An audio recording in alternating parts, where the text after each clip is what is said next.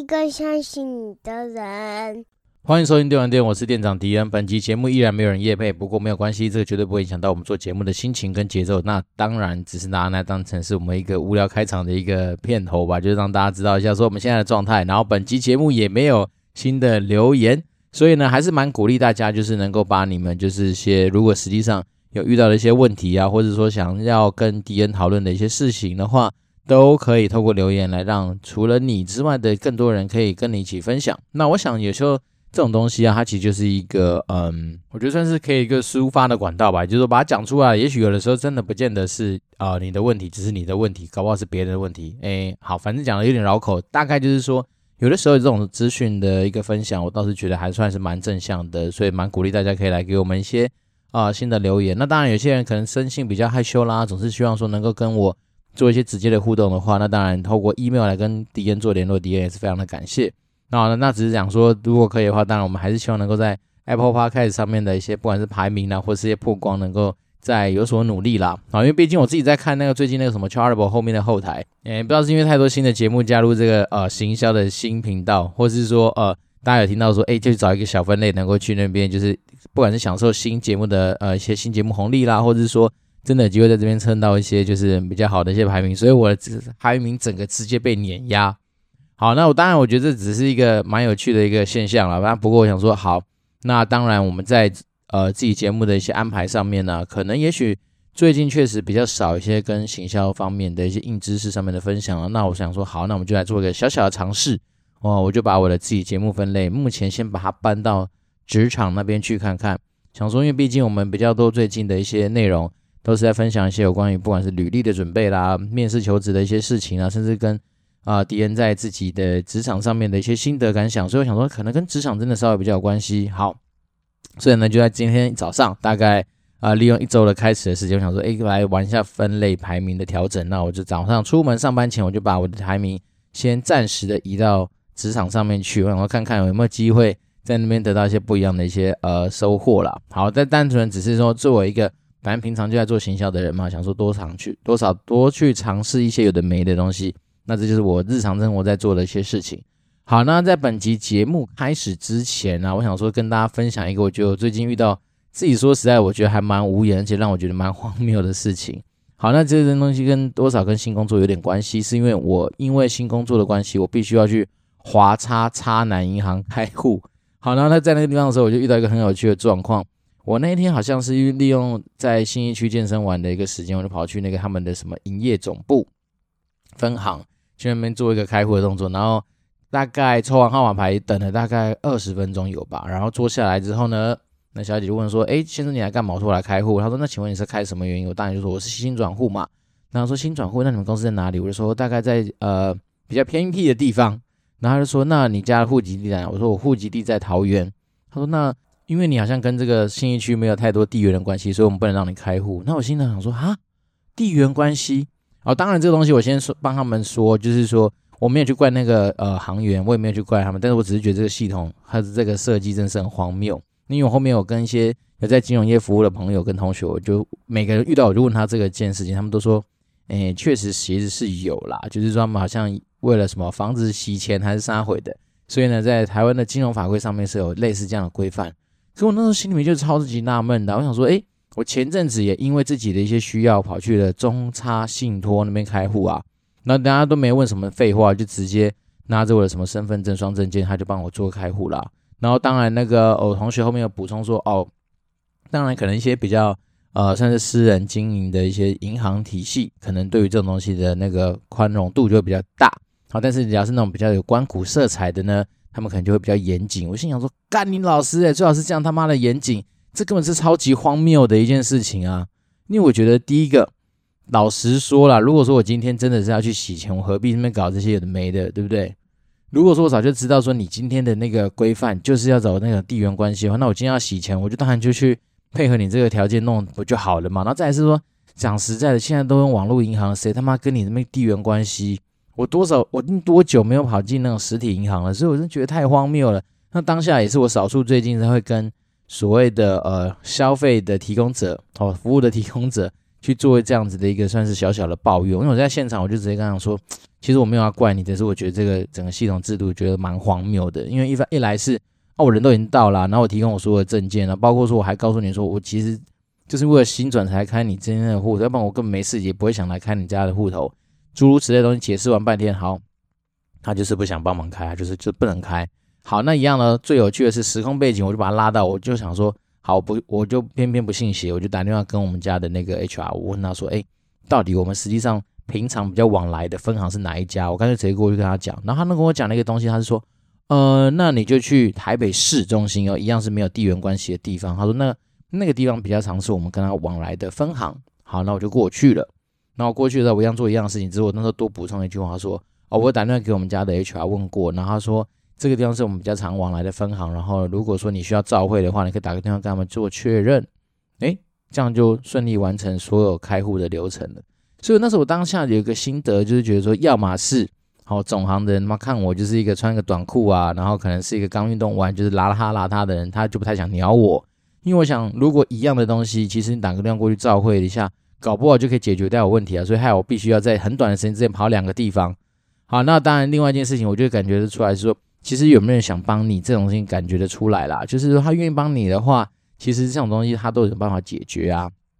那我就觉得说，反正呢，那次去一个所谓的类关谷银行办事的经验，就会觉得让我觉得说，嗯，难怪很多人就说，其实你说台湾要成为什么亚洲的金融重镇啊，我呃不对，台湾啊成为亚洲金融中心，其实我觉得是难的啦。因为台湾对于很多金融法规上面的控控制啊，或者是说一些。啊，操作的空间上面，我觉得其实就不是一个太进步，而且是太……不算不说了，反正讲起来就让我觉得是还蛮失望的啦。我只是对于这个体系，我觉得很荒谬。然后这个东西还有荒荒谬的事情不止这一件事情啊，包括说几年前，因为我父亲中风嘛，那我们家可能要进行一些就是房贷的一些事情的一些处理。然后呢，我爸就已经本人都到现场了。然后呢，他因为我爸中风，所以基本上签名这件事情对他来说是一个非常非常困难的事情。那尤其是他是他现在只能用他的左手。就是在非他的惯用手，那当下呢，他们那边银行也是没唧唧歪歪，说什么嗯，啊不管怎么样，就是本人到呢，还是要去做一个签名的动作。好，我爸就用他就是基本上竭尽全力的去把那个所谓的签名的动作完成。而且大家也都知道，如果办过贷款或什么的话，你就会发现说，每次在签那些文件的时候，绝对不会只有一格嘛，对不对？他这边要签，那边要签，到处地方都要签。签好之后，拿去给他们一个什么乡里还是啥好一个角色，他居然在面前说。哎，这签名怎么跟正常不一样？废话，妈，我爸就是已经中风了，你还要怎么样？所以当下我就觉得台湾的金融体制，你可以他妈再荒谬一点，再再这么样不进步一点。因为我那时候跟他聊我说，为什么我都已经本人到了，然后他所有证件本人都在这边，你难道不能用什么盖章，或者说其他但书的方式来处理吗？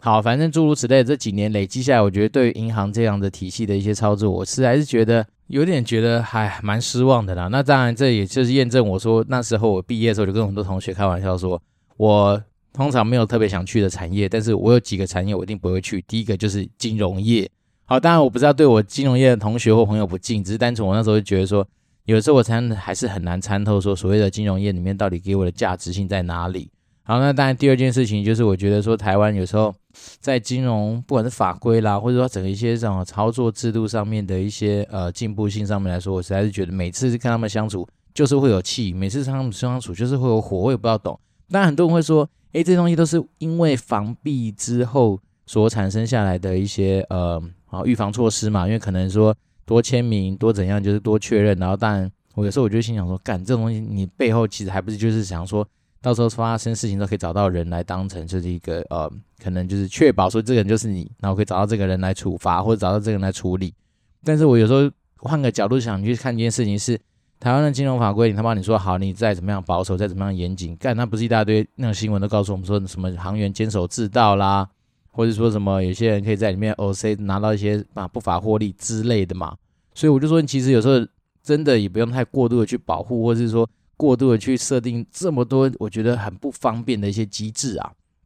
那我当然是很期待，还是希望说，毕竟我们是做行销的人，我们还是很期待说，看到未来真的有机会的话，这些东西能够持续的改善跟进步了。要不然说实在的，每次办个贷款，我觉得真的他妈就是一个，哎，不是说每次办贷款，应该说每次去金融机构就是享受他们的服务的过程面，其实我都觉得会提心吊胆，因为我永远不知道说我什么时候会被再被刁难，或者说有什么的时候，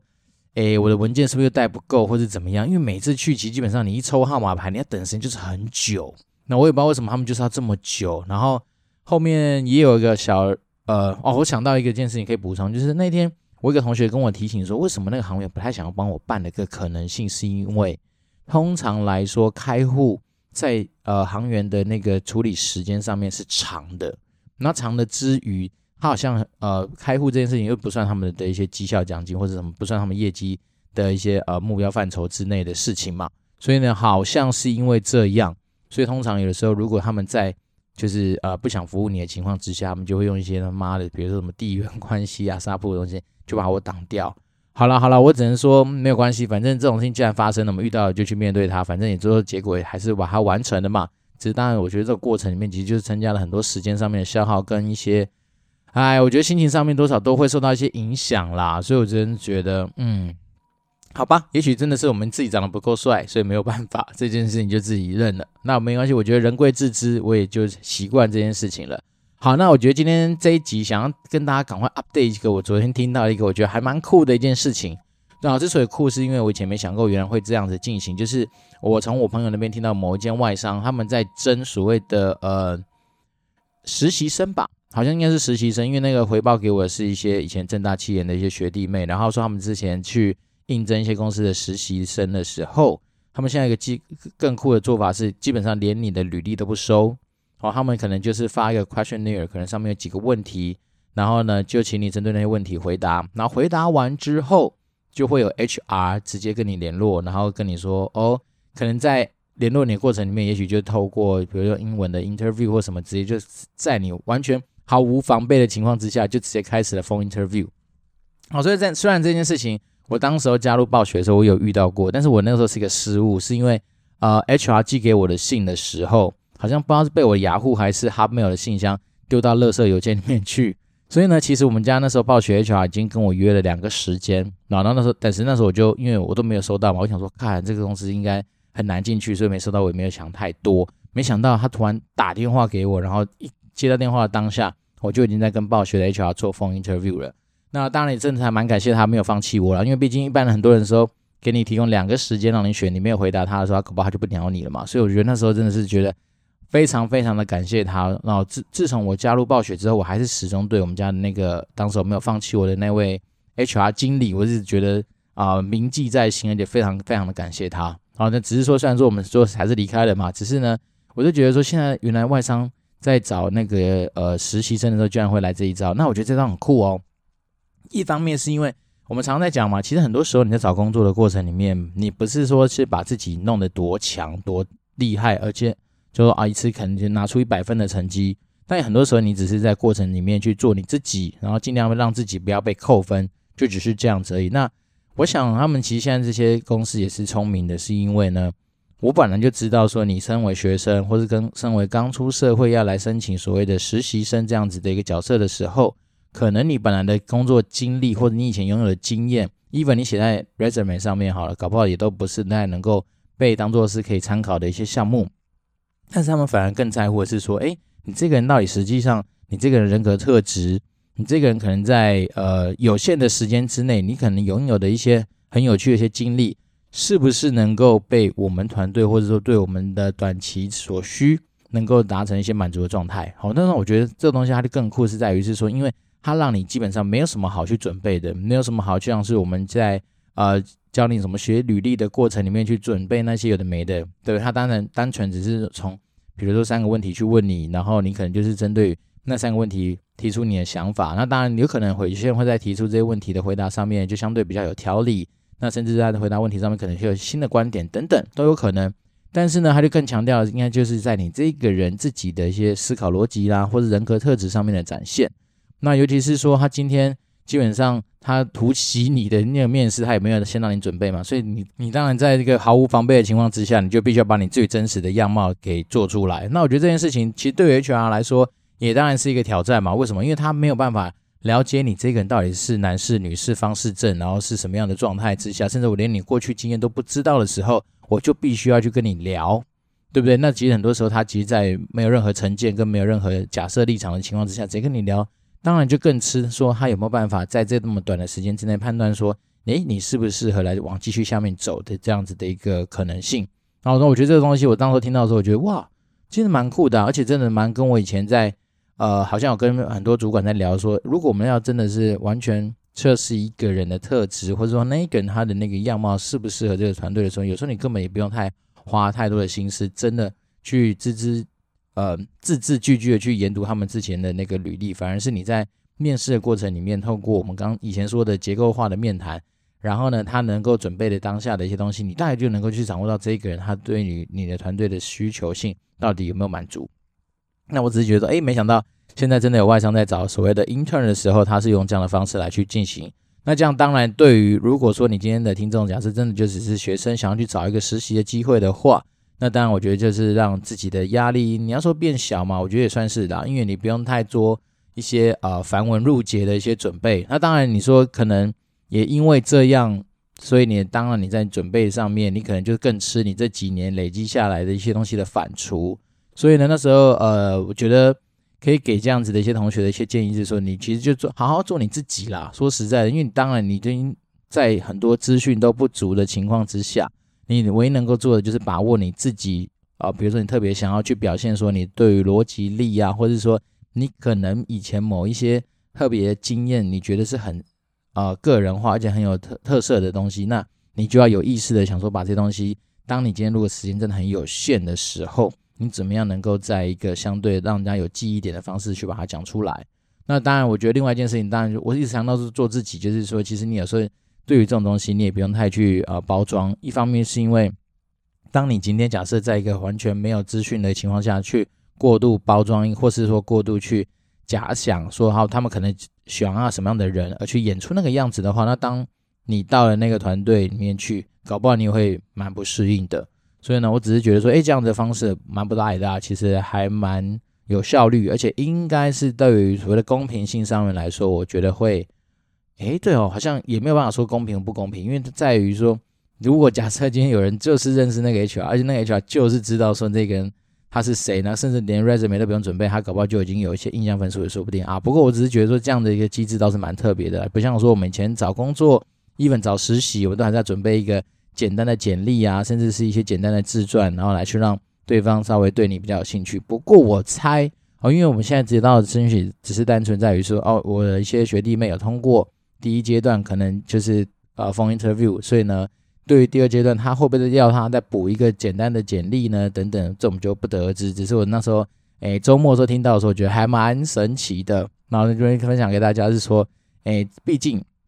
讲讲真的，在那个求职的过程里面啊，其实你会遇到过很多你想都没想过的一些状况。那当然，我觉得也不要真的是很轻易的，就是被说啊，我今天投履历没人鸟我，或者说我今天去面试没拿到 offer 这件事情上面受到一些打击啊。因为我真的觉得，当别人要拒绝你的时候，其实有非常非常多的理由；当别人要用你的时候，他也会给你一千万个理由。所以呢，这东西就放宽心去面对它就好。那再来是说，始终觉得呃，在人生的这些也会回归到人生上面去，就是说，有的时候我们在不管是在求职啦，或者说在想要做哪些事情的时候，但求就是你不要觉得说有什么遗憾就去做嘛。那比如说有些人会说啊，以我这样的经历，像跨产业的时候会不会有一些困难啊？然后以我以前没有这样的这个产业经验的话，那我跨过去的时候会不会产生一些阻碍啊？或者说别人会不会用我？这些东西其实你问我，我也没有答案。那老实说，你就直接去丢丢看嘛。那你丢了，人家愿意用你，那当然就拍拍手。你丢了没人用你，老不了不起，你也就站在原点，你只是回到原点，你也没什么损失啊。那当然也有可能还另外一件事情，你是赚到一个经验，是说哦，原来我今天这样子的经历可能不被对方所用。但是呢，要下这个结论之前，请先确保你今天所有提供的资讯，然后你所有在很多东西的表现上面已经达到一个基本的水准。你不要说好，我今天他妈的履历乱写，然后东西写的乱七八糟，然后全部都是用一些。呃，模棱两可的一些呃例子，或者说在表达自己上面，就是明明一百分，然后写出来嘛变五十分，然后这样没上，然后你就会怪罪到说，干，原来我是跨产业上面遇到一些困难。其实还是一样的，就是说有时候不要看到黑影就开枪，也不要就是说啊，感觉好像是呃倒果为因。那其实很多时候在整个过程里面，其实很多环节可以去思考。那有的时候搞不好真的只是单纯在我们有些环节上面小小的失误，甚至是有些人搞不好你薪水早就超过这个这个产业可以负担的范围啊，所以并不是你不优秀，是你而是你的身价早就已经超过这个产业可以给出来的钱也说不定，对不对？所以有时候太多的理由了。那当然我自己呃回归以前就是呃回顾一下这段期间有些听众哦、呃、实际上过来问我的一些问题嘛，那我看过他们的一些资料，我就觉得有的时候真的不要太快下结论，比如说太快下结论就是哎。好像把它归纳到一个你觉得好像似乎比较合理的问题，但是搞不好问题根本只是你没有好好表现你自己而已嘛。所以呢，这东西就是呃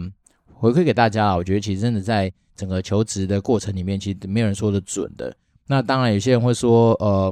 有没有可能是说拿着一个什么呃非常厉害的无懈可击的履历到哪里都会被人家给呃通知去面试？我觉得这东西倒也没有绝对，因为一方面是每个商品就不一样啊，啊你。你这个人到底是怎么样子的一个角色，或者你这个人的啊过往的经历或什么？好，那其实每个人都是真的不一样。那在一个资讯极度不对称的一个情况之下，那当然他就会很多可以去发挥的空间。那当然也有很多就是你无法预料到的一些遗憾嘛。所以当然你说到遗珠，像我最近老实说，我开始上班之后。那些有一些外商才慢慢的寄一些什么，就是谢谢我的一些信给我啊，那种说好好算算，反正我都已经上了，无所谓。然后只是我就可以感觉到说，靠，要约，那从我投到他们回复给我，妈已经过好几个礼拜，那你就知道说，诶，不不管是老外去休假还是怎么样，其实有时候你真的想进外商，你就是要准备一些好的，呃，算一段蛮长的时间给他们了，因为可能光是第一阶段他们在审履历的过程里面，也许就会花掉蛮多的一些时间。好，那当然再来是说，我觉得真的有时候也不见得是你今天。好像你觉得好像准备的怎么样，等下就一定会有机会给你。那我觉得很多时候真的很难说了。那但我自己觉得说有一个小提醒，就是如果说假设大家真的真的对某间外商有兴趣的话，那我觉得啊，真的想办法联络到里面的窗口，或是联络到你的一些啊可以帮你转履历的那个窗口，其实真的非常的重要。然后那这个东西，诶，我们有赖以后来跟大家分享一下，因为我上次有跟大家讲说，我们去上了一个 LinkedIn 的课，然后 LinkedIn 这东西呢，除了可以帮助我们开拓。所谓的业绩跟业务的一些呃窗口之外，我那时候想说，对啊，其实如果说假设你今天我们就像一个陌生人，好，突然想去跟呃微软的高层有些接触，或者是跟微软的一些窗口有些接触的话，其实 LinkedIn 就是一个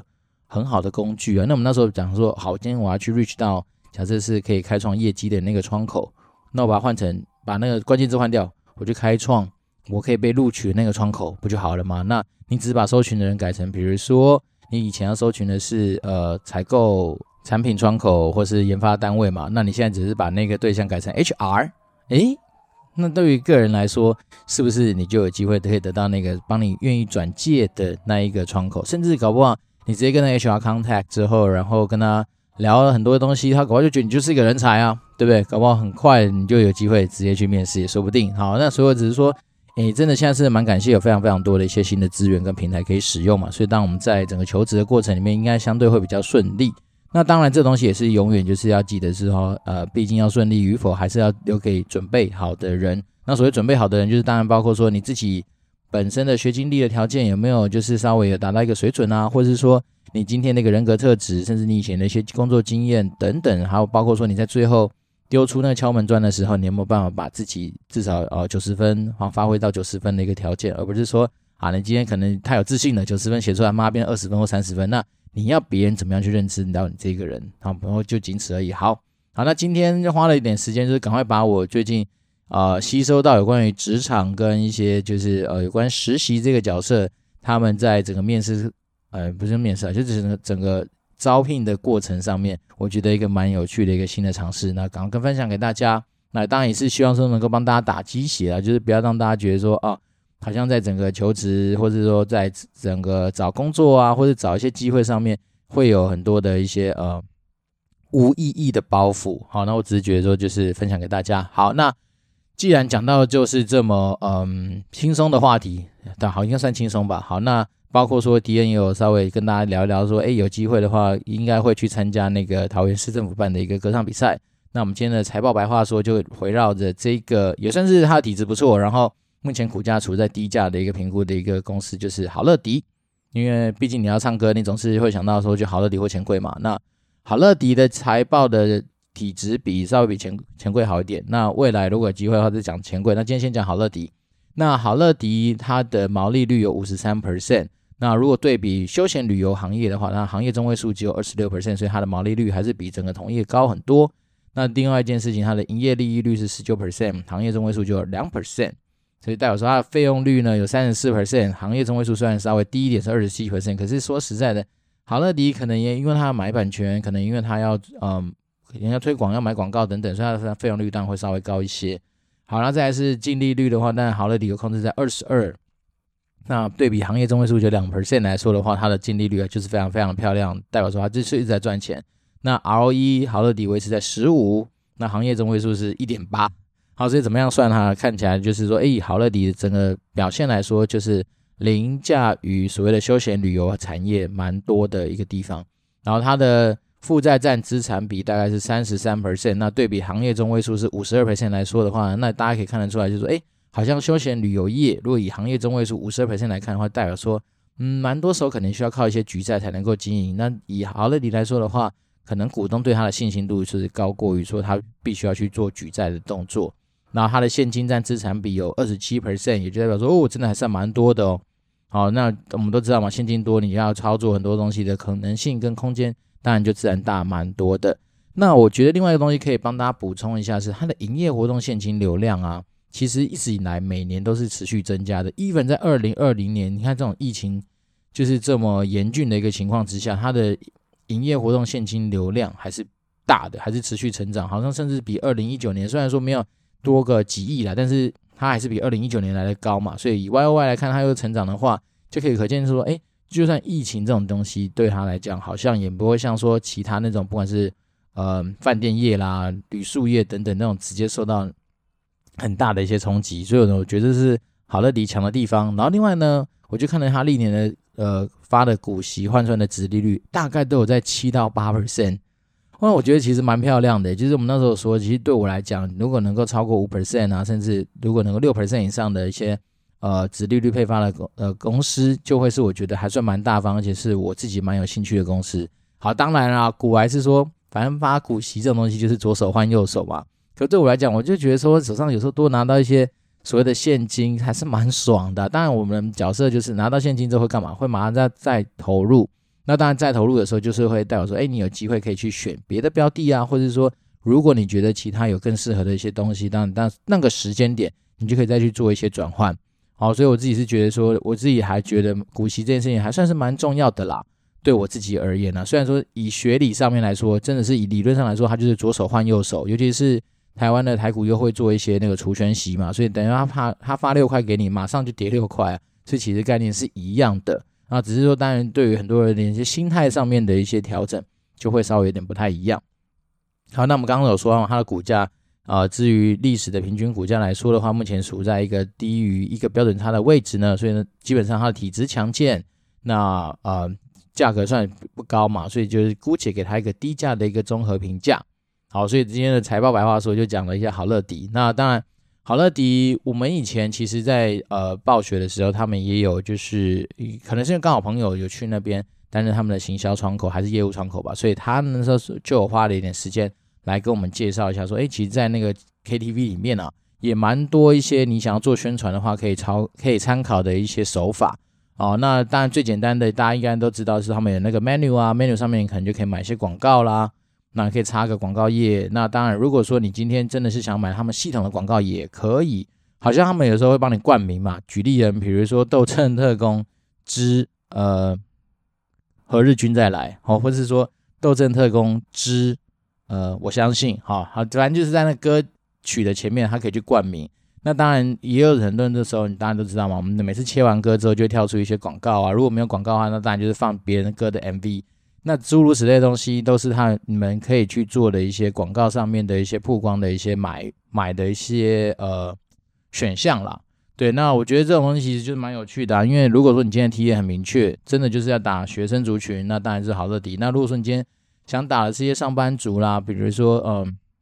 不管蓝领或白领吧，好像对于权贵来说，他们的那个呃接受度都蛮高的。所以如果说假设你今天的 TA 算是还蛮明确的话，那当然这些。就会是一个你可能在下广告上面可以去参考的一些项目。那另外一件事情是，好像呃像钱柜嘛，就是西门町那个中华钱柜，它外面还有一个广告墙啊，超大广告墙可以买啊。那当然他们都好像都有专案嘛，就是比如说你买它就是当然是一个月吧，通常是一个月还几个月这样买，然后买下去之后呢，它就是呃。